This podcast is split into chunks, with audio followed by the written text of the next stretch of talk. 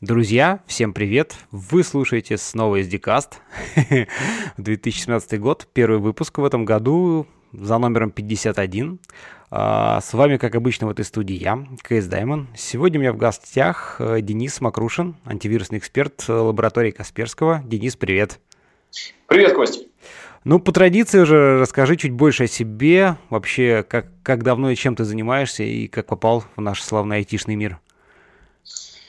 Ох, а айтишный мир меня накрыл еще очень-очень-очень давно. Это надо начинать с самого начала. Я боюсь, что выпуск подкаста даже на это может не хватить. Я попробую вкратце и по делу. Ну, давай. А, попал я, наверное, в IT, как любой типичный айтишник, с покупкой компьютера.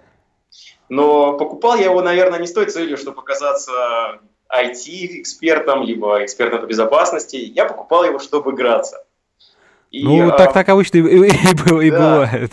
Наверное, наверное. Ну, олдскульщики могут сказать, что они покупали для того, чтобы покодить на Basic, либо еще на каком-нибудь языке. Нет, я честно признаюсь, я купил комп, чтобы играть. И было это, наверное, в далеком девятом классе, когда я еще был школьником. Ну и, э, как любой школьник, э, геймер, я любил читать журналы. Журналы, например, тогда еще были «Страна игр», Game.exe, такие издания, если, может, да, ты знаешь. Да, да, да, конечно, конечно. Вот, и я, собственно, был коллекционером этих изданий. И однажды, когда я уезжал в отпуск с родителями на каникулы, на каникулы, а, я думаю, ну, надо с собой купить какой-нибудь журнал свежий, потому что там уж я точно его нигде не найду. Я пришел на, на поиски в свой любимый киоск и не обнаружил там ни одного игрового журнала. Мне сказали, что все разобрали. Но посмотри журнал «Хакер». Вот говорят, тоже он прикольный, про игры. И я купил журнал «Хакер». И, наверное, официально с этого момента началось мое знакомство с IT уже как э, индустрией и, в частности, с информационной безопасностью как э, таком сферой этой индустрии, с покупкой этого журнала. Ну, естественно, я его купил, я его прочитал, я ничего там не понял, но мне показалось, что сфера довольно интересная, это прикольно, это прикольно. Я вижу, что ребята что-то ломают, они занимаются всякими пакостями, пакостями через, через интернет, и на самом деле это даже иногда бывает страшно, а что если эти ребята проберутся на мой компьютер, будут играть в мои игры там, и так далее, и так далее. И так ну далее. да, да, да, да. То есть с этих мыслей у меня началось э, такое понимание, что безопасность, ну, тогда я еще не знал, что это называется информационная безопасность, что как минимум этот журнал, хакинг, вообще эта сфера, этот образ мыслей, это довольно интересно, и, наверное, мне не стоит прекращать сейчас покупать этот журнал, может быть, стоит попробовать разобраться, о чем же там пишут ребята. Угу. И вот таким образом с 9 класса школы я познакомился с IT, а, и в частности с индустрией безопасности, как модно сейчас называть эту индустрию кибербезопасности. Ну и с тех пор я продолжил учиться в этом направлении, продолжил заниматься таким а, копанием, исследованием. Я читал статьи в этом журнале, если я их не понимал, а я не понимал процентов 90, о чем там пишут, я начал погружаться в разные книги. Э, например, книги различных экспертов, кто пишет о безопасности, о троянах, о вирусах, о защите. Тогда, может быть, э, может быть, вы слышали, может, не слышали, был популярен автор Крис Касперский. Ну Это... да, да, конечно не путать, его не стоит путать с э, Евгением, да. Евгением Касперским, потому что Крис Касперский – это его псевдоним. А, тем не менее, он известный эксперт в области безопасности, и он написал довольно много книг. И он, наверное, с полным правом его можно назвать таким олдскульщиком, потому что делал он это очень давно. И вот э, тогда я находил его книжки на полках и скупал все, что можно было прочитать по этой теме. Вот, как-то так. Слушай, ну да, здорово. Ты, соответственно, я так понимаю, в институт э, тоже пошел где-то по, по этой же уже где-то да, стезе. Совершенно верно. Уже в школе, будучи уже абитуриентом, э, значит, сформировалось такое понимание, что нужно идти в какие-то э, факультеты, на какие-то специальности, которые так или иначе связаны с компьютерами, с IT. Но если еще удастся поступить куда-то, где будет информационная безопасность, потому что, как ты понимаешь, тогда эта сфера только-только зарождалась, и не каждый вуз, особенно технический вуз, он не каждый мог похвастаться, что у него есть кафедра защиты информации. Да, да, ну там Бауманка какая-нибудь, и ИБ там этот, э, девятый или какой там он, восьмой. И У8, по-моему. И У8, да, и У8, вот-вот-вот. И У9. Но а, на самом деле тогда это была кафедра, я тоже начал исследовать эту тему, где же есть какие-нибудь э, кафедры, посвященные защите информации. И таким образом я оказался в МИФИ, потому что там был целый факультет. То есть факультет – это такая большая-большая Э, структура, где есть подкафедры, и как минимум там есть несколько кафедр безопасности в зависимости от поднаправлений. Mm-hmm. И как бы мне это показалось интересным, и таким образом я оказался в МИФИ. благополучно отучившись там 5 лет и продолжив э, заниматься безопасностью по сей день. Слушай, здорово, классно. А, ну, давай, наверное, как-то, хм, даже не знаю, что начать. Расскажи вообще, как, как, как вообще, что э, в этой сфере происходит сейчас. Ну, то есть, э, вот раньше, как бы, да, там, не знаю, 5-10 лет назад, мне кажется, этой теме очень мало уделялось внимания. Ну, не знаю, в силу разных, наверное, причин. Может быть, там и интернет, он только, так сказать, набирал такую обороты, да, еще там не было никаких там интернета вещей и всего прочего. И бизнесы у всех были в основном в офлайне, да а, то есть как бы изолировано вот. А дальше все это вот так шло, шло, шло, нарастало, и как-то вот, э, ну, мне так со, со стороны, да, кажется, что тема-то, конечно же, важная, то есть, э, и радостно, что вот как бы в последнее время стали ей уделять много внимания, уже такой информационный фон появился именно в плане безопасности, да, то есть там постоянно где-то читаешь какие-то там новости о том, кого там взломали, что ребята надо защищаться. Ну, как-то так, давай такую вводную какую-то, вот как, как ты вообще на все это смотришь? Ну, мне кажется, 5-10 лет назад это было на уровне шалости гиков. То есть э, было, было какое-то комьюнити или не комьюнити, форумы, ресурсы, где ребята, кто понимал, что традиционные информационные технологии, которыми пользуются сейчас немного людей, но все-таки пользуются, их все-таки можно использовать и документированно. К примеру, можно э, заставить чей-то компьютер делать вещи, и при этом хозяин этого компьютера будет не знать, а что же делается в фоновом режиме. Э, либо э, те, кто застали эпоху появления первых э, веб-приложений, сайтов, наверное, пытались использовать какие-то недокументированные возможности этих сайтов, чтобы получать доступ к каким-то закрытым директориям, административным директориям. И, а, на мой взгляд, все это было на уровне шалости, потому что люди делали это в основном для своего удовольствия, а, для того, чтобы... Ну, если это школьники, то, наверное, они делали это для того, чтобы как-то самоутвердиться. И все-таки хакинг это было больше для развлечения. То есть это так, ну, наверное, 10 лет, это, наверное, лет 15-20 назад. Ну да, да, да, наверное, где-то так там еще в конце 90-х, да. скажем. Затем а, некоторые СМИ, в частности в России, начали а, активно пушить эту тему, активно о ней говорить, что вот смотрите, это прикольно, это интересно, но это еще может как-то помочь улучшить вашу, вашу ситуацию, потому что хакер сегодня, он играется, а завтра он может красть деньги.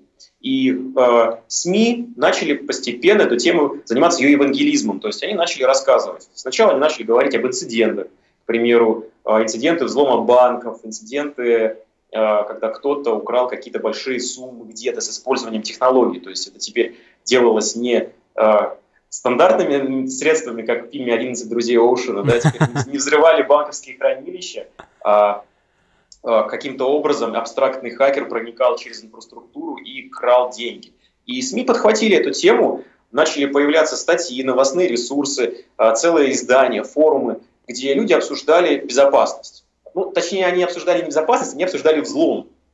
И э, когда эта тема начала активно развиваться, на, начали э, подключаться люди с различных э, таких отраслей. Это были администраторы, это были просто люди, кто интересуется технологиями, mm-hmm. это были просто школьники, которые думали, что это круто украсть миллион у какого-то банка и стать богатым, разбогатеть в одну секунду. То есть вся эта романтика, она привлекала людей с разных слоев. И э, очень часто наверное, привлекались люди, которые э, думали, что информационные технологии можно использовать недокументированно с целью наж- наживы. То есть, ну, обычные воры только тогда для них еще не придумали термин киберпреступник. Uh-huh. И, как правило, если где-то прибывает, то э, должна появиться вторая сила, да, такая белая сила, которая э, будет отвечать защитой, то есть она будет защищать инфраструктуру и чтобы не как бы сдерживать вот этих вот э, ребят, как их называют, hat. Есть hat, есть black Ну да, hat. да, white hat, ага. Да, так вот э, индустрия начала формироваться с hat. И после этого появились как эксперты, специалисты, которые э, понимали, что сегодня активно внедряются технологии, внедряются в бизнес, одни внедряются в жизнь, повседневную жизнь людей, появляются в домах компьютеры, то есть если раньше это было диковинка, то теперь дома 3-4 компьютера и несколько мобильных телефонов – это уже норма. Ну да. А, начали появляться люди, эксперты, которые говорили, ребят, надо защищаться, потому что мы уязвимы. И таким образом все это повлияло на формирование целых, целой индустрии. То есть начали формироваться а, компании, которые предоставляли защиту, начали формироваться образовательные учреждения, которые предоставляли экспертизу. А, то есть начало расти комьюнити, люди, которые обменивались опытом. И теперь, на мой взгляд, сейчас, сегодняшний день, в это комьюнити очень часто входят теперь не black hat, а white hat, люди, которые понимают, что взломом можно спасти мир.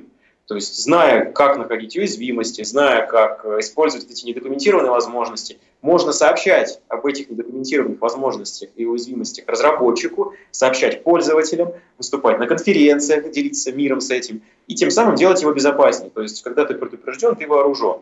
И мне кажется, это такой очень хороший тренд. Ну, в общем, в общем и целом, да, согласен. Слушай, ну а расскажи, как, как, как бы вот э, сейчас уже, понятное дело, уже там безопасности и вообще технологии проникли во все наши сферы. Вообще на что, как, как можно выделить такие вот направления? Ну, я не знаю, там облака, железо, вот там сейчас очень много про автомобили, да, идет, э, так сказать, начался такой шум, потому что у нас как бы много технологий там в автомобилях внедряется, чуть ли не все, там, вон всякие Теслы и прочие вообще полностью управляются, да, программным обеспечением. Вот какие такие большие большие, можно сказать, направления можно выделить вот в плане там безопасности? Ну, не знаю, как это принято делить или не принято, наоборот, делить? Ты знаешь, я бы сказал, что делить, э, ну, это попытка классифицировать неклассифицируемое, да, потому mm-hmm. что сейчас информационная технология, она практически везде. То есть сегодня мы можем управлять нашим автомобилем с телефона, и как это назвать? Это назвать умный автомобиль, или все-таки э, мы, мы поумнели и начали использовать этот автомобиль э, с помощью уже имеющихся девайсов? То есть все-таки э, компьютеризация, она теперь очень размазана. Все mm-hmm. плавно переходит э, из IT в IT. Поэтому классифицировать по направлениям я бы все-таки не стал. Я, бы, я просто могу сказать, что саму безопасность можно разделить на такие две большие части. Это безопасность бумажная, ее еще называют э, организационная, да, э, документальная безопасность, когда э, эксперты разрабатывают некие нормативные документы э, и говорят, как надо защищаться. Да? Они говорят это на уровне документов. То есть mm-hmm. это больше теоретическая безопасность. И есть безопасность кибер, кибербезопасность, техническая безопасность. То есть то, что вот как раз о чем мы хотим поговорить, вот это самая интересная часть, на мой взгляд, самая интересная, когда э, эксперт уже работает ручками, то есть он э, ковыряет железку, ищет в нее уязвимости, либо накатывает на нее специальные обновления, средства защиты. То есть это уже безопасность техническая, и она не всегда лежит в той же плоскости, где и безопасность документальная, потому что как, как известно, а, такой академический ум, он все-таки больше об о сферическом коне в вакууме, да? А ну а, да, да, конечно. А безопасность практическая, да, она уже немножко в другой плоскости, и они не всегда пересекаются. Тем не менее, это две такие, на мой взгляд, две, две такие большие веточки, веточки нашей индустрии. Слушай, если говорить, угу, да-да-да, а, а если говорить о самих э, таких сферах, больших сферах, то здесь все делится на сферы жизни человека. Например, э, сфера здравоохранения. Сейчас туда активно входят информационные технологии. Соответственно, безопасность э, медицинских систем. Почему бы не сфера? Можно назвать, можно. Ну да. Без, угу. Да, безопасность индустриальная, индустриальных систем. Это крупные энергетические компании. Ну, скады которые, всякие вот эти скады, вещи. да. Угу тоже есть такой термин безопасность индустриальных систем. Автомобильная безопасность это то, что сейчас такое находится на подъеме, да, хайп вокруг нее. Ну да, да. С, э, очень много исследователей привлекают и к себе внимание, и к проблеме внимания, исследуют безопасность автомобилей. В принципе, тоже можно назвать термином, но мне кажется все-таки, что эта классификация весьма условная. Угу. Слушай, сразу возник такой вот вопрос, да, э, как вот, какими знаниями, знаешь, надо обладать, чтобы вот... Э ну, так сказать, стать, там, не знаю, экспертом безопасности. То есть, в каком смысле? Вот просто так взять, там, не знаю, начать, вот у тебя есть железка, да, то есть, но вот как ты поймешь, как ее можно взломать, если ты не обладаешь какими-то знаниями, да, и я э, понятно, что это невозможно, да, то есть, например, как программист ты там начинаешь изучать языки, алгоритмы, да, э, что-то такое, а вот как в плане безопасности, как ты считаешь, какие вот качества, навыки, знания, то есть, с какой стороны к нему подходить, то есть, если про софт, то должен ли человек сначала пройти путь там программиста, потом как-то сместиться в область безопасности, или это можно как-то с другой стороны зайти, ну вот, что ты думаешь? Ну, смотри, мне кажется, для начала, если ты уже задумался о том, как можно эту железку использовать нестандартно, то ты уже хакер. Тебе уже, в принципе, кроме мотивации, не, не слишком много нужно. Mm-hmm. А, то есть это уже тебя отделяет от а, такого типичного программиста. Да?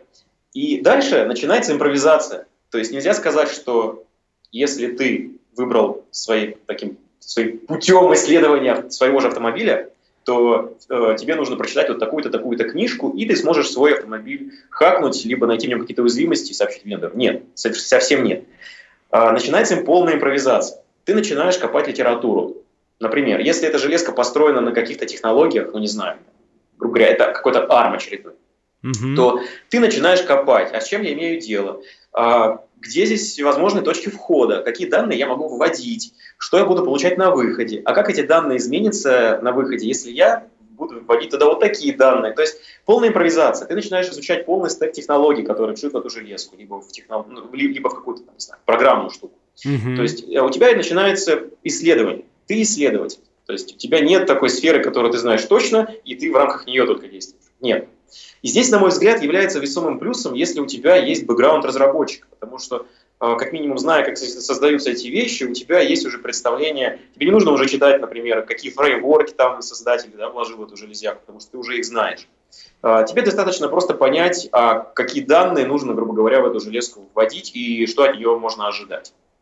То есть, на мой взгляд, если у тебя есть бэкграунд разработчика, системного администратора, вообще IT-технаря, то тебе этот бэкграунд значительно облегчает дальнейшее исследование. Но в целом жестких рекомендаций э, давать, что вот изучая вот это, вот это, вот это, и ты будешь экспертом по безопасности, я бы не стал. Ну, понятно, то что, есть... то есть, как бы, да, бэкграунд все же дает лучшее понимание о том, как, как оно может работать под капотом, соответственно. Но в первую очередь, в общем, мотивация и, и желание докопаться до какой-то... Желание исследовать, да, совершенно верно. То есть, любой безопасник, он э, в первую очередь исследователь. Ну, в, в конечном счете, конечно, у тебя приобретаются какие-то навыки, например, навыки реверс-инжиниринга, когда ты можешь разобрать любую программу, да, любой экзешник по крупицам э, с использованием определенных средств. Но это не более чем инструменты. То есть эти инструменты, они учатся, э, кто-то, конечно, учит их год, кто-то учит их месяц, это все зависит от человека и склада его ума, его способности к изучению. Но в целом они, это, эти инструменты довольно стандартные, и, на мой взгляд, они не являются определяющим фактором, что из тебя станет талантливый специалист безопасности, если ты выучил инструмент э, реверса, например. Нет. Так же, как и э, инструмент, среда разработки не сделает тебя талантливым программистом сама по себе. Ну, согласен. А, слушай, давай немножко, знаешь, что поговорим, вот такой вопрос. Ну вот софт, да, там как бы сейчас в последнее время э, вот это весь информационный шум, как мне кажется, да, он э, привел к чему? Что очень много там, ну, скажем так, молодых ребят, да, могут очень легко и быстро начать там что-то, не знаю, там программировать, вот писать уже что-то делать, да, там. И с одной стороны, это как бы клево, здорово, то есть позволяет очень быстро вот там увидеть какой-то результат и что-то получить, и уже там вроде как человек говорит, все, я уже программист.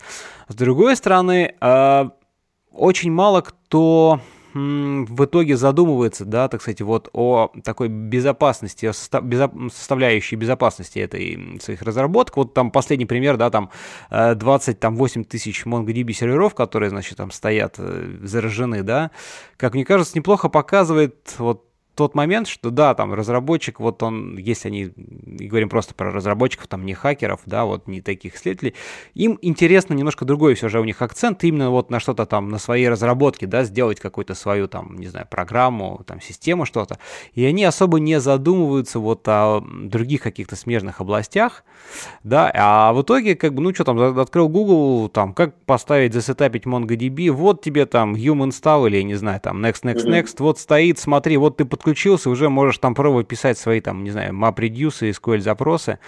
А всякие там XSS, SQL инъекции и прочие вещи, ну, как бы о них в первую очередь никто не говорит, и это выливается в то в итоге, что порой в интернет просто выставляются совсем дырявые вещи.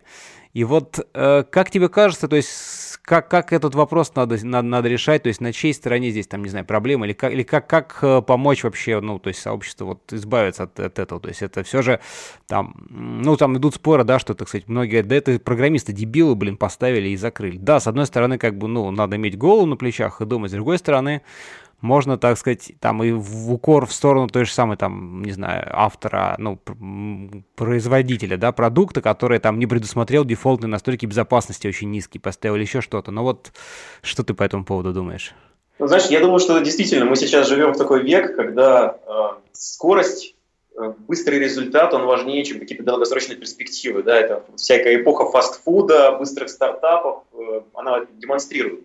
Соответственно, я могу согласиться, что да, быстро поднять некий стартап, сделать proof of concept, сделать некий макет приложения, например, если у тебя стартап основан на приложении, это важно. Это важно для тебя для того, чтобы понять и оценить, а будет ли оно востребовано. Но другая сторона этой медали, это, что скорость разработки, быстрая разработка, она не уделяет, не уделяет достаточно внимания безопасности.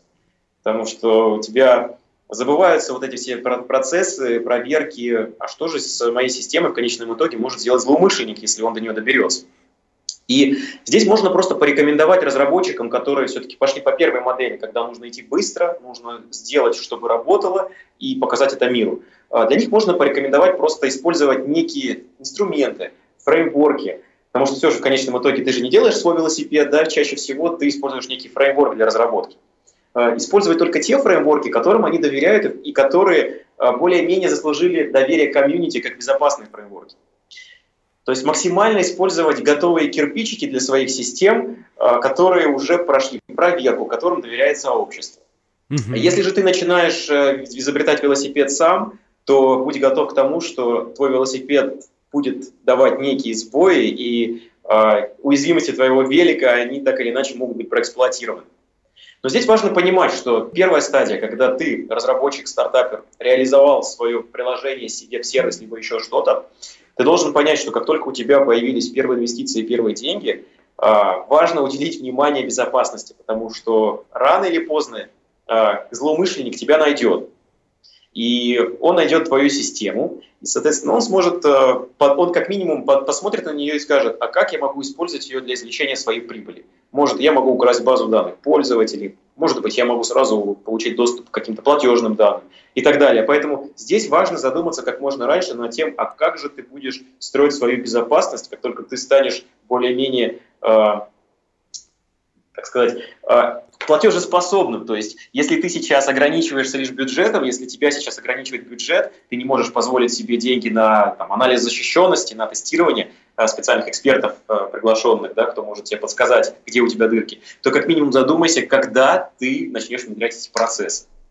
Угу. Вот, вот я думаю так, что если ты все-таки пошел по пути быстрых результатов, то все равно держи в голове, что неважно, какой у тебя будет результат, важно, что ты должен думать о безопасности. Ран, рано или поздно ты к ней придешь. То есть либо тебя жизнь заставит, и ты уже постфактум будешь закрывать уязвимости, либо, если ты грамотный IT-эксперт, то ты начинаешь планировать уже сейчас над тем, как строить свои процессы.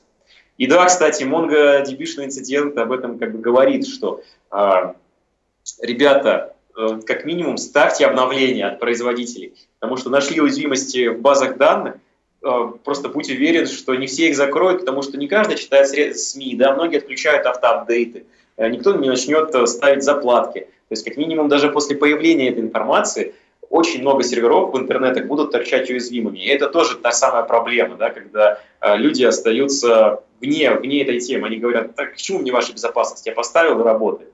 Это тоже подход, он неправильный. Ну да, да, да, очень мало людей, знаешь, которые там начинают свой день с чтения, там, не знаю, kernel org и там CV уязвимости, которые там последние появились, рассылки.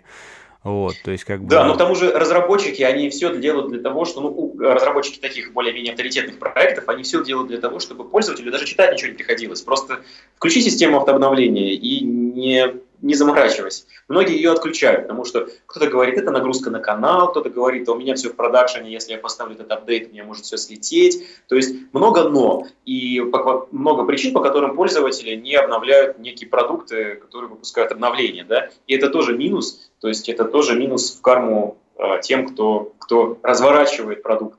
Но, кстати, тут, тут в, в этом плане, знаешь, вот эта культура DevOps, которая тоже как бы сейчас, да, очень активно, так сказать, набирает э, популярность, там, обороты, она очень хорошо вот как раз-таки способствует тому, чтобы разработчик не просто был там разработчиком, и типа я вот код написал, да, и там какую-то монгу там пять лет назад скачал, поставил, вот она вроде как работает, а чтобы вот все же, э, ну, как-то свести некое единое целое, да, вот именно и разработческую часть, и административную, да, и тем самым все же это тоже дает какой-то плюс, потому что а вот давайте там обновим, а вот, ну, как- как-то больше чуть-чуть заставляет, э, вовлекает э, всех участников там разработки, не знаю, да, в процесс, так сказать, доставки продукта, да, в, том, в, том более... числе, в том числе и в плане обновлений, безопасности и так далее. Да-да-да, совершенно верно. Более того, э, вовлекает экспертов по безопасности в этот самый DevOps, то есть процесс разработки теперь включаются не только те, кто э, продукт создают, и те, кто его потом использует, администрирует, но и те, кто проверяет. То есть ищут уязвимости, ищут баги, и для них тоже теперь нашлось место, особенно в крупных компаниях, в крупных разработческих компаниях, в крупных предприятиях, инфраструктурных и так далее, а, нашлось место специалистов по безопасности, которые включены в процесс разработки.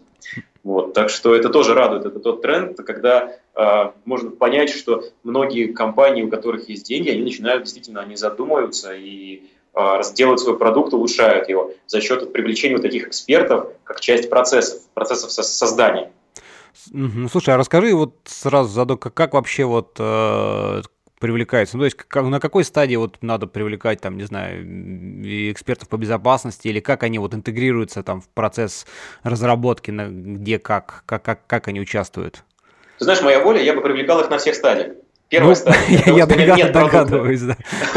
ну, э, в идеале, да, первая стадия, у тебя нет продукта, ты пока только занимаешься его построением его архитектуры, ты уже должен Э, пригласить эксперта, который бы на уровне такого пассивного слушателя э, сказал, где будут критичные точки, как построить архитектуру либо твоей, твоей, например, инфраструктуры, да, либо э, твоего приложения таким образом, чтобы эти критичные точки э, не были разбросаны и размазаны по, всей, э, по всем элементам твоего, твоего решения, а где-то концентрировались, чтобы их проще было защищать. То есть здесь эксперт тоже важен э, с точки зрения архитектуры.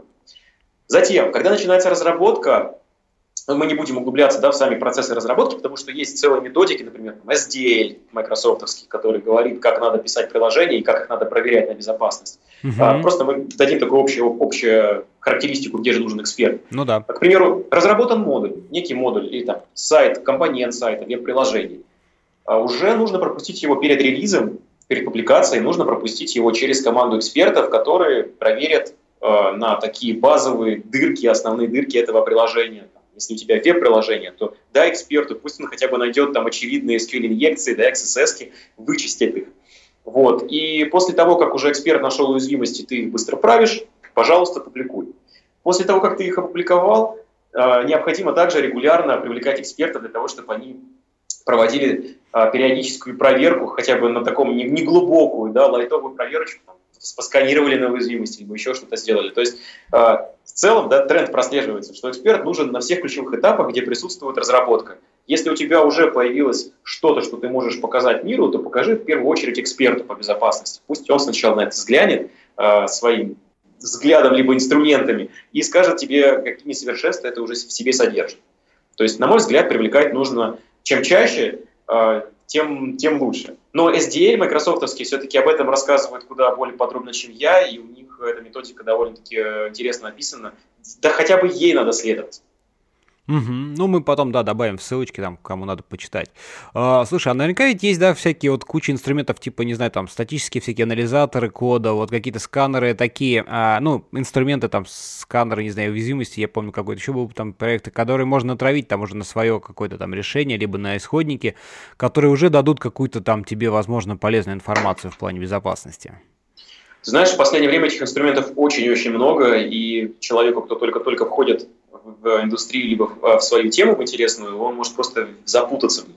И вот даже, даже как пример, недавно был опубликован такой скриптец, который позволяет тебе находить вшитые ключи в GitHub, в гитхабовских репозиториях. А, да, То да, есть да, да, всякие пароли, да, всякие пароли, всякие ключики, амазоновские ключики. То есть, грубо говоря, любой человек может скачать этот инструмент, натравить его на репозитории GitHub и извлечь какую-то выгоду в виде ключей, да, а как он их потом будет использовать, это уже друг, друг, другая история. И это, ну, пример, да. и это пример той утилиты, когда, э, которая может быть использована для анализа защищенности. К примеру, ты можешь ее взять, ты можешь, э, э, грубо говоря, натравить на свой GitHub, GitHub, GitHubовскую веточку и посмотреть, не оставил ли, не забыл ли ты где-то что-то. Другой пример – это все-таки такие более-менее стандартные утилиты, которые используются исследователями безопасности. Здесь э, наборы довольно, знаешь, это, это популярные вещи, это ни кого не секрет. Здесь главное э, спросить себя, а в какой сфере я хочу э, эту утилиту использовать, точнее, в какой сфере я эксперт и в какой сфере, какой набор инструментов мне нужен для моей задачи. Угу. Как пример, если ты занимаешься анализом защищенности веб-приложений, вот ты эксперт по безопасности веб-application, веб-application security, угу. то здесь набор инструментов довольно, довольно очевидный. К примеру, а, для анализа защищенности первое, что ты делаешь, ты можешь посканировать сайт на уязвимости. Соответственно, тебе нужны сканеры уязвимости. Сканеры уязвимости, здесь их можно пересчитать по пальцам, да, конечно, кто-то, может, запилил свой сканер с блэкджеком, но, тем не менее, есть несколько основных таких инструментов, и часть из них платная. Mm-hmm. Как пример, сканер уязвимости Acunetics.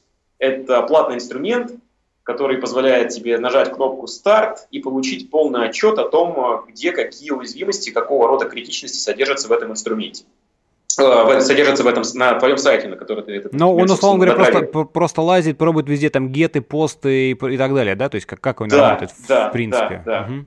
да. А другой пример это Burp Suite. Это специальный пакет, который может использоваться пентестером, как он пожелает.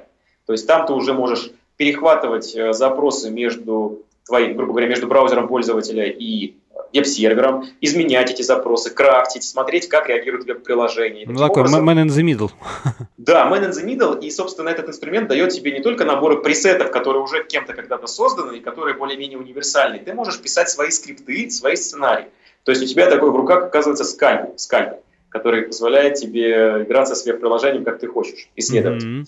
Вот, это то, что касается, например, веб-сайтов, э, веб-приложений. Другое дело, если ты, к примеру, исследователь э, вредоносного кода. То есть у тебя оказывается на операционном столе какой-нибудь троян, какая-то малварь.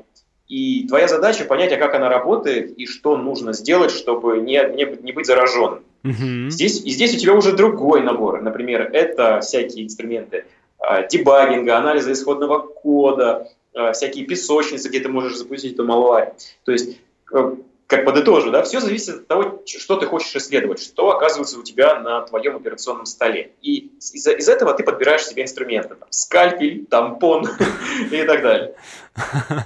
Да, слушай, ну, наверное, с железной частью немножко все, все тоже примерно так же, но, наверное, чуть-чуть посложнее. То есть, когда тебе там какая-то железка, то есть, тебе нужна там какая-нибудь консоль, нужен какой-то, я не знаю, даже там, ну, какие-то инструменты, ну, в первую очередь, консоль только, то есть найти точку входа, да, я так понимаю, к ней подцепиться и уже дальше просто анализировать вот вывод, по сути, да, как-то так. Ну, да, здесь все зависит от того, насколько глубоко ты копаешь железку.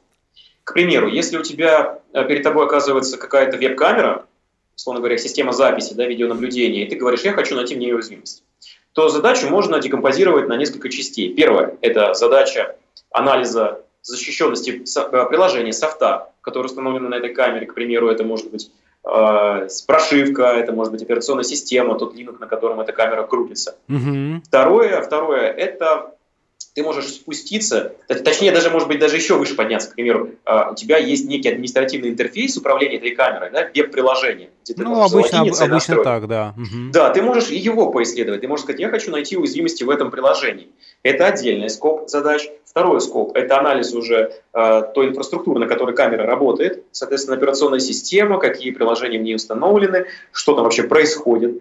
И третий уровень – это уже, наверное, попытаться как-то железно подобраться к этой камере. То есть, ну, я, конечно, не знаю, кому это нужно, потому что железный анализ защищенности камеры – это э, такая задача, которая много пользы тебе не принесет, ну, наждешь какую-то дырку, да, но ты проэксплуатировать на других камерах это не сможешь. Ну да, да, для не очень актуально, это больше актуально для каких-то там, не знаю, Wi-Fi, ну, что-то, что передает, то есть там можно где-то как-то перехватить, наверное, сигналы, там вот очень да, много там... автомобильная тематика. Да, там Bluetooth, и Wi-Fi, вот как бы там, не знаю, 433 МГц, там RF и вот все, что с этим связано, мне кажется. Да-да-да, совершенно верно. То есть это больше где-то для каких-то устройств, которые по беспроводным каналам связи работают. Например, дроны. И здесь, например, э, как пример дрона, мы можем провести да, ту, ту же самую задачу. Ты можешь посмотреть на прошивку дрона, на тот Linux, под которым управляется этот дрон, а дальше спуститься ниже. А как перехватить э, управление этим дроном, э, используя недостатки и уязвимости RF-коммуникации этого дрона и пульта управления. И здесь mm-hmm. у тебя уже есть другой набор инструментов. Это уже не столько всякие сканеры, сколько, к примеру, есть такая тулза HackRF.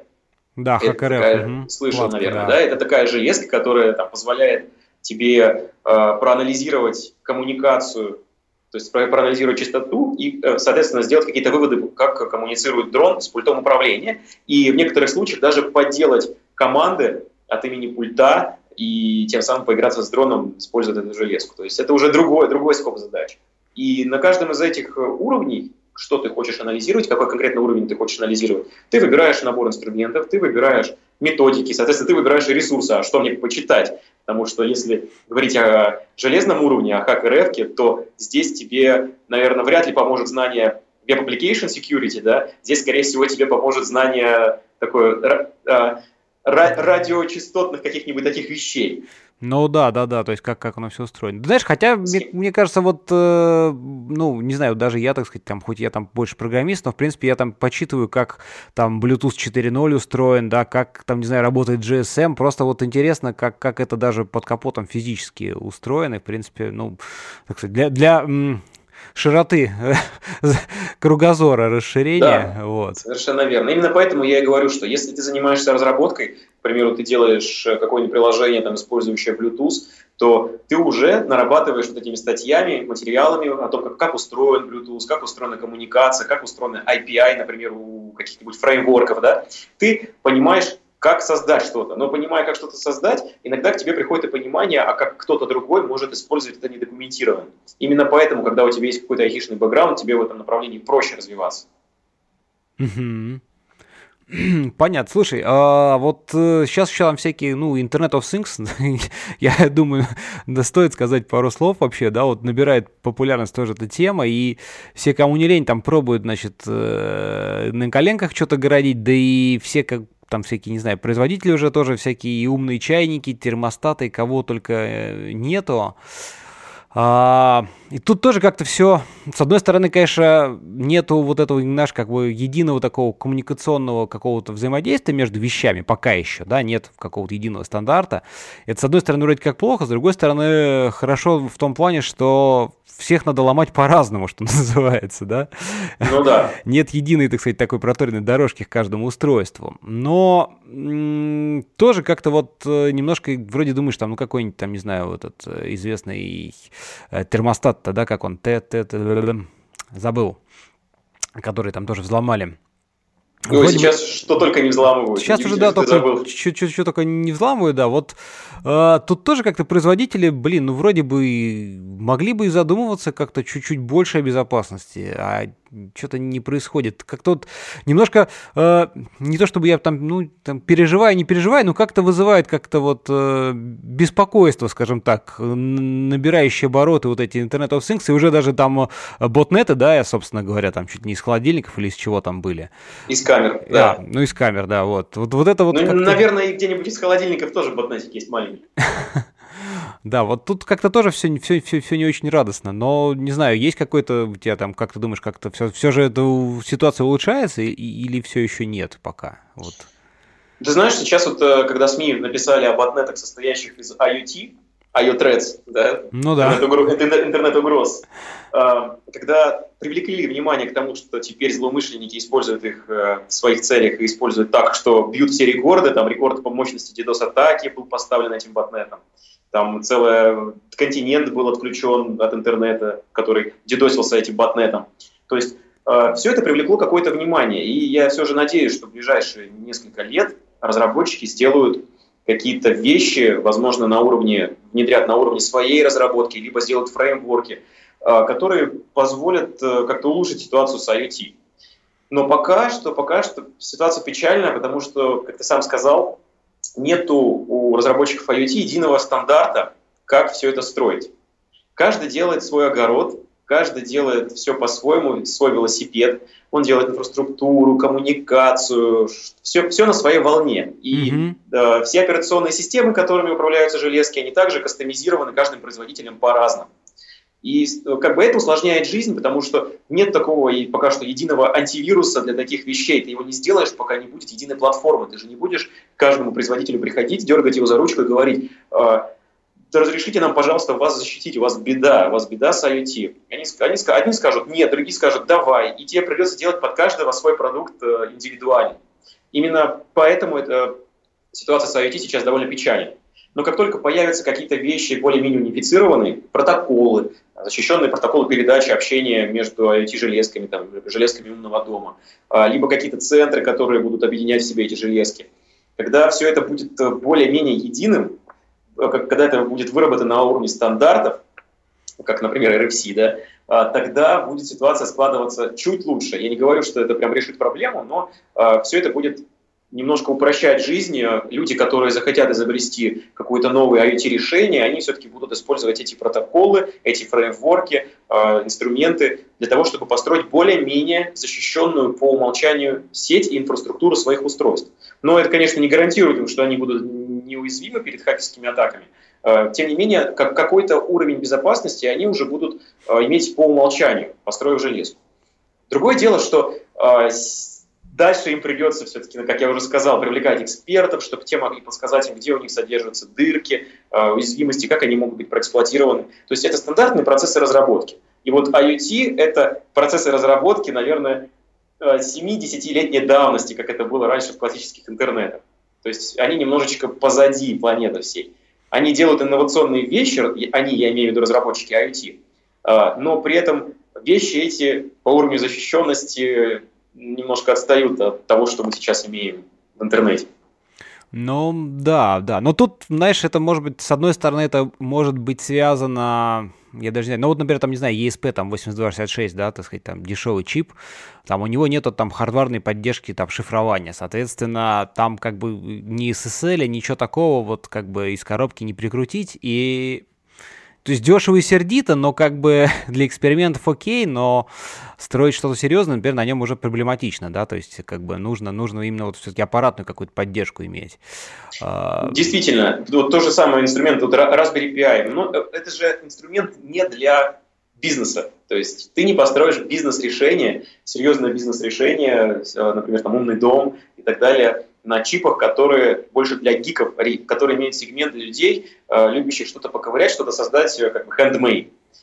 Но э, для, как бы, для бизнеса ты все равно, если у тебя есть желание сделать некий коммерческий продукт, некое IoT-решение, ты должен инвестировать средства, которые наперед уже имеют функциональность, позволяющую тебе наращивать слои. Уровень защищенности, например, поднять, поднять защищенное соединение, вот как вариант.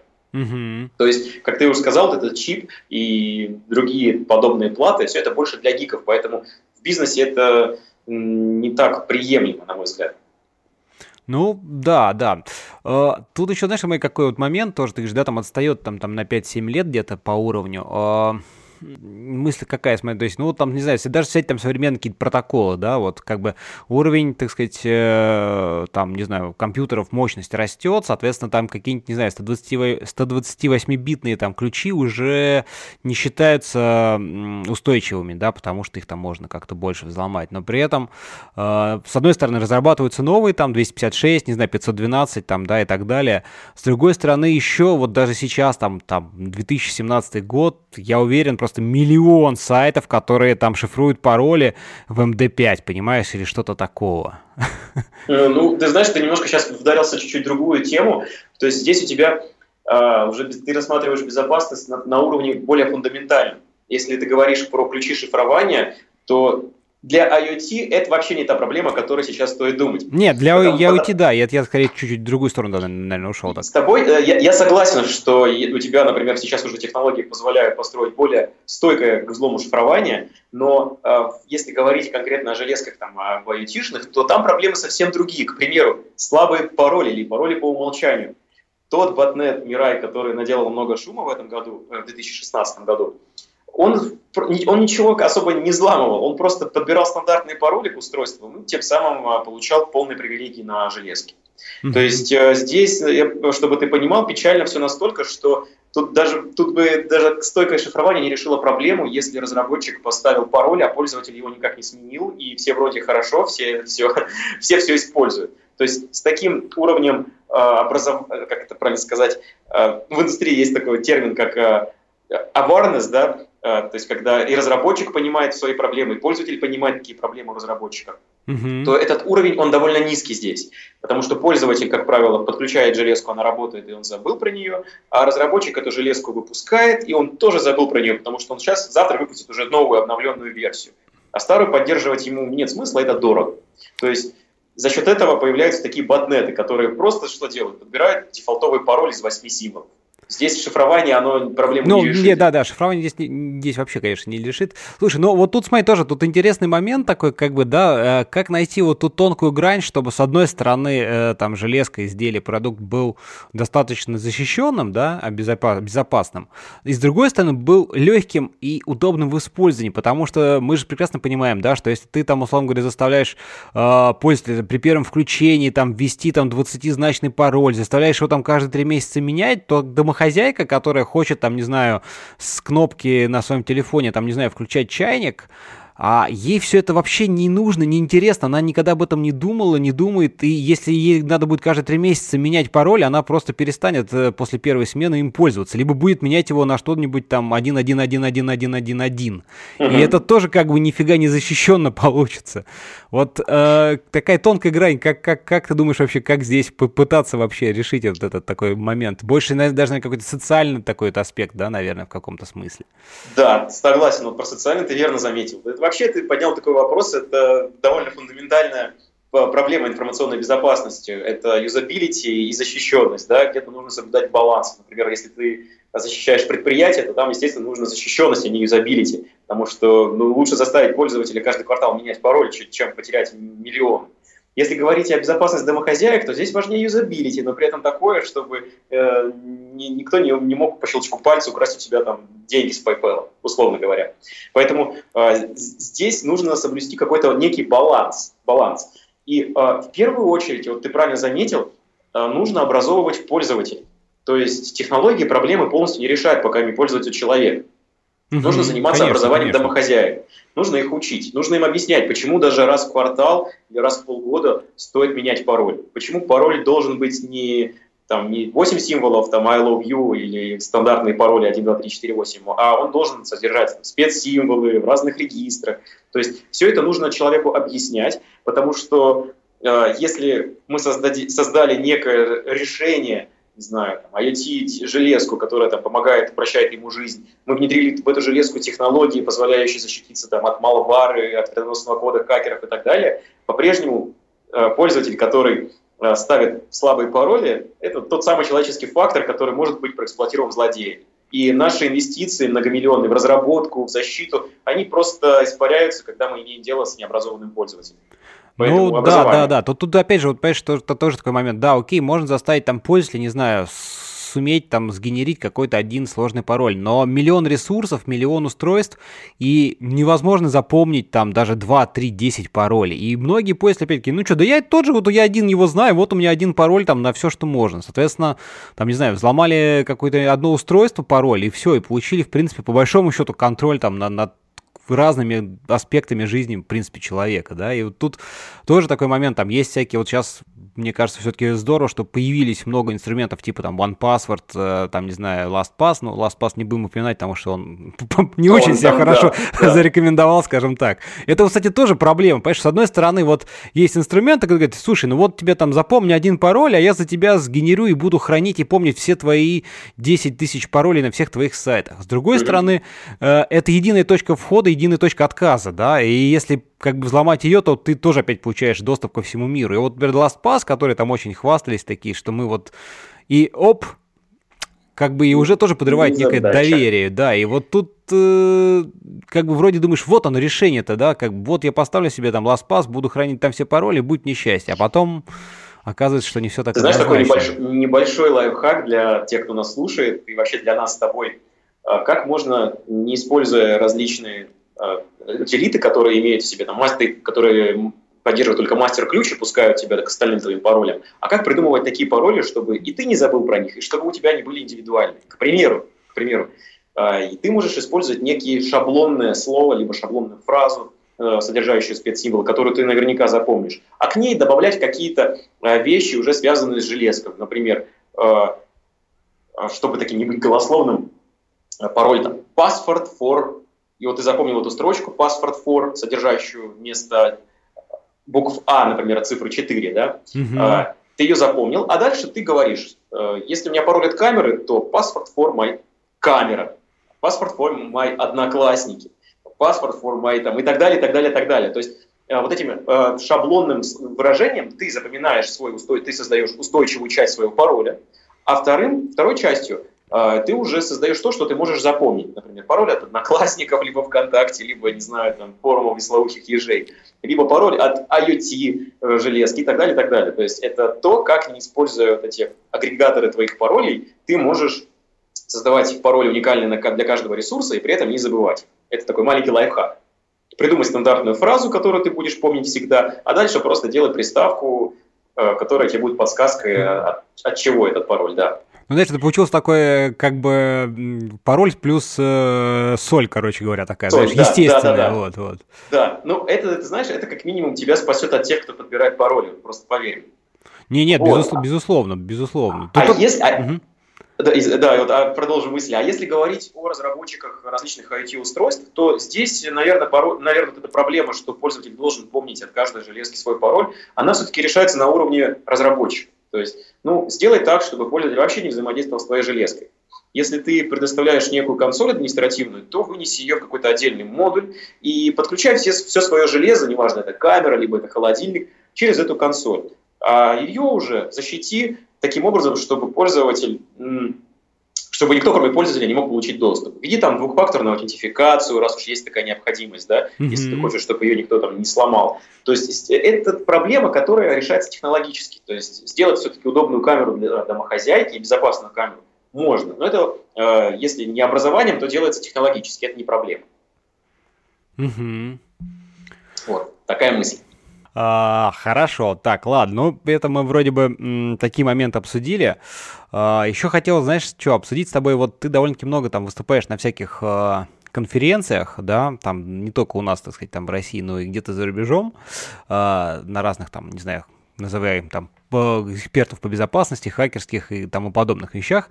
А, расскажи вот просто, во-первых, ну, хочется узнать, как бы, насколько отличается ли уровень, там, не знаю, вот экспертов по безопасности здесь у нас, там, в России, да, э, по сравнению вот где-то там, там, не знаю, в Америке, там, в Азии, вот ты там недавно, я знаю, был на конференции. Э, вообще расскажи, как, и вообще, как бы, есть какое-то вот взаимодействие между сообществами, либо настолько все там дружно, либо есть какая-то все же некий вот такой разобщенность, ну, вот что-то такое. Ну, знаешь, если говорить, например, о мероприятиях, вообще о конференциях безопасности, то здесь есть 2, 3, 4 мероприятия, которые проходят в год и которые являются такими э, задающими тренд. Угу. Это крупные конфы, где встречаются все эксперты со всех стран. И э, если судить вообще о состоянии индустрии вот именно по этим конференциям, то можно сказать, что э, в индустрии развивается семимильными шагами. То есть, если вчера там рассказывали еще про безопасность банков, о том, как э, преступники выводят миллионы, миллиарды выводят из банков, то угу. сегодня уже рассказывают про безопасность автомобилей. Завтра будут рассказывать про безопасность беспилотных средств и так далее, и так далее, и так далее. То есть э, по этим конфам можно сделать вывод, что индустрия развивается. Если же говорить о том, как между собой общаются эксперты и вообще как э, происходит общение между разноговорящими да, экспертами, между там, российскими, китайскими, российскими, американскими, индийскими, mm-hmm. то здесь нужно посетить региональные конфы. То есть то, что проходит в каждой стране. К примеру, в России, а, оценив, что проходит в России и кто приезжает выступать на эти конференции, ты можешь сделать вывод, а, а насколько вообще страна заинтересована в общении с другими спикерами, с других, с других стран, насколько она хочет быть в теме, ты можешь оценить это по уровню докладов. И честно могу сказать, что там те конфы, где я побывал, а, часто замечаешь, часто встречаешь, во-первых, на конференции где-нибудь в Индии, ты встречаешь русскоговорящего друга, который там уже несколько лет живет вообще в Корее, да, и он говорит, да, слушай, я вот по конфам мотаюсь, мне интересно там послушать, здесь послушать. То есть э, есть такие вот конференции региональные, где которые прекрасно демонстрируют, что, во-первых, мы, а, у нас есть своя экспертиза, да, региональная экспертиза, mm-hmm. которой нету на больших конференциях. Это как бы тренд, который говорит, что региональная специфика, она все же имеет место быть. К примеру, там, в Индии э, очень много историй э, и вообще докладов, связанных с реверс-инжинирингом, с обратной разработкой. То есть у них, ты можешь сделать вывод, что у них экспертиза больше в реверс-инжиниринге, да, и очень крутые эксперты. Там, другой, на другой конфе ты можешь услышать, что э, много-много докладчиков, вообще экспертов, кто занимается безопасностью веб-приложений, и они как-то преуспели в этой области. То есть, э, посещая региональные конференции, ты можешь сделать вывод, куда смотрят, э, ну, если не страна, то хотя бы комьюнити, комьюнити локальных экспертов, в каком mm-hmm. направлении они развиваются. А по количеству иностранных докладчиков и по тому количеству людей, которые не являются резидентами страны, ты можешь сделать, а насколько это комьюнити открыто к новым людям. И вот там, где я был, э, практически везде встречались и друзья мои из других стран, и докладчики с интересными докладами, которых не было на вот этих э, больших мейнстримовых конфах. Как бы, на мой взгляд, сейчас это говорит о том, что э, комьюнити развивается, люди готовы обмениваться опытом, нет таких закрытых в себе, знаешь, образ такого хакера, закрыто сидящего в капюшоне дома, он давно уже не тот, люди готовы общаться, они готовы пить пиво где-то в кафешках, даже если друг друга они плохо понимают, они все равно, все равно готовы как-то друг с другом взаимодействовать. И этот тренд хороший. Другое дело, что из года в год э, ситуация по-разному на разные конференции. Когда-то у кого-то не хватает бюджета, чтобы пригласить спикеров, когда-то у кого-то просто нет, наверное, того запала э, пригласить крутых исследователей, либо провести какие-то свои исследования и продемонстрировать их у себя на конфе. То есть все это так, так или иначе Э, имеет всплески и падения. Но, на мой взгляд, тренд он восходящий. То есть на конфах люди обмениваются опытом, и это круто. И на, на конфах региональных очень много региональной специфики. Поэтому, э, чтобы сделать такую, составить картину, картину того, какая же индустрия многогранной информационной безопасности, нужно съездить на конференции в разных странах. Вот, моя рекомендация. Особенно в Индии, как пример, есть такая индийская конференция Новукон они раз в год на Гоа, пляже в штате Гоа проводят конфу. И вот э, как минимум туда есть две причины съездить. Это послушать докладчиков, второе – искупаться в Индийском океане. Слушай, да, ну такая на Гуа, так сказать, может быть, не совсем а, обстановка э, располагающая к какому-то такому а, сосредоточиванию там мысли. Да, совершенно верно. Тем не менее, ты знаешь, э, даже вот моя рекомендация, что многие конференции – это история не про доклады, это не история не про какой-то эксклюзивный контент, которого нету в интернете. То есть все так или иначе ты уже можешь где-то прочитать, где-то найти. И очень много спикеров э, уже как бы рассказывают там э, материалы, которые когда-то где-то были опубликованы. Ну, на крайний случай ты можешь это послушать завтра, когда выложат видеозапись. Основная фишка конференций том, что ты приезжаешь там знакомиться и приобретать новые контакты. Не-не, это есть, однозначно, тут вот, как бы да. без вариантов вообще. И уж поверь мне, на Гуанском пляже это делать куда проще, чем где-нибудь в офисе какого-то бизнес-центра. Ну, кстати, да, это точно. А, в этом плане, знаешь, а, вспомнилось, э, кажется, э, Лена Мурси рассказывала про такие разработческие какие-то встречи, камп э, в Австралии, где просто разработчики целым толпом, там чуть не толпой в лагерь выезжают, то есть там шашлыки, мангалы, в общем, общем, вот они там, значит, проводят какие-то конференции. Тоже, мне кажется, такая очень э, располагающая к общению обстановка. Обстановка, и да. Это, пожалуй, самое интересное. Я тебя полностью, так сказать, поддерживаю и согласен, что конференции, они в первую очередь для общения, именно, так сказать, установки коммуникаций, новых каких-то связей, знакомств, и уже во вторую очередь э, про доклады, которые действительно все равно где-то еще можно что-то увидеть. Но, с другой стороны, э, ты знаешь, очень... Вот тут тоже момент такой, что, например, разработчики, они по большей части какие-то там, не знаю, э, интроверты, да, им вот сложно как-то начать общаться, и ну, даже, даже, так сказать, просто прийти на конференцию, послушать, услышать какие-то обрывки фраз, где-то там в коридоре, проходя там с кружкой чая, услышать какие-то знакомые термины, там, не знаю, названия фреймворков, э, как-то остановиться, зацепиться ухом, что называется, они тоже все же дают свои плоды в любом случае. Ты знаешь, даже здесь по этому поводу можно сказать, что если ты интроверт, то это тебя не избавляет от того, что ты должен продолжать расти как эксперт. Да, и безусловно, расти, безусловно. Расти, расти как эксперт ты не сможешь без обмена опытом. То есть ты, э, если ты все-таки будешь э, только лишь читать, подслушивать и смотреть, что происходит, то э, ты, ты скорее паразит. а если, но если у тебя, у тебя же всегда рождаются какие-то мысли, какой-то твой опыт, ты должен им делиться с коллегами. И ты можешь это делать если ты интроверт, ты можешь это делать, имея твиттер, имея э, веб-камеру и проводя вебинары. То есть э, есть даже, я где-то читал в книжке, э, что был такой эксперт, но он не по безопасности, он больше стартапер, интроверт, который он сам себя позиционировал как интроверт, и он говорил, вот честно говоря, мне очень не хочется ходить на конференции. Я не люблю общение с инвесторами.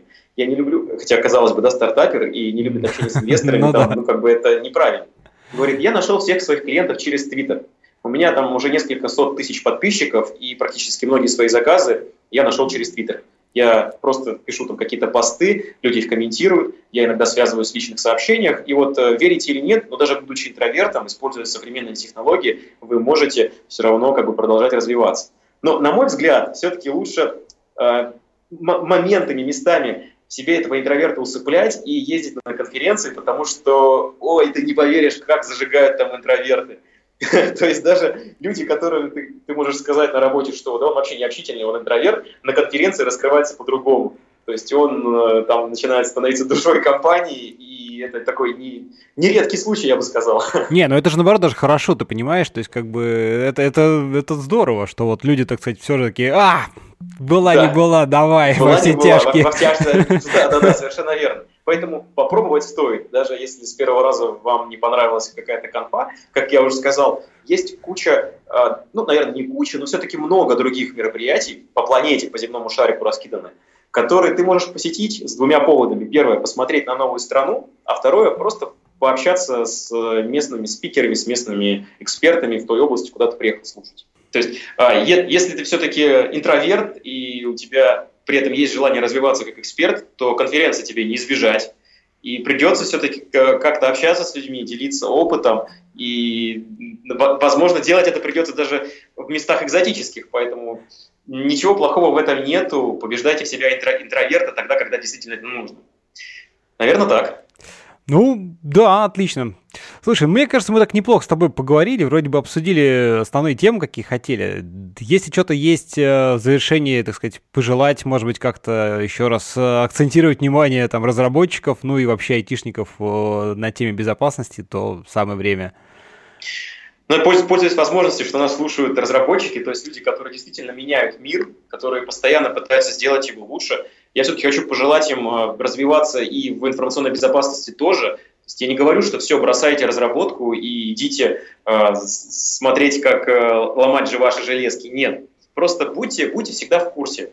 Не, не ленитесь самообразовываться. И э, это поможет сделать ваши продукты лучше, а пользователи ваших продуктов безопаснее. Поэтому меняйте мир, но делайте это так, чтобы злоумышленник не смог в любой момент э, сделать плохо, используя ваши же разработки. Поэтому, поэтому читайте, слушайте и делитесь опытом.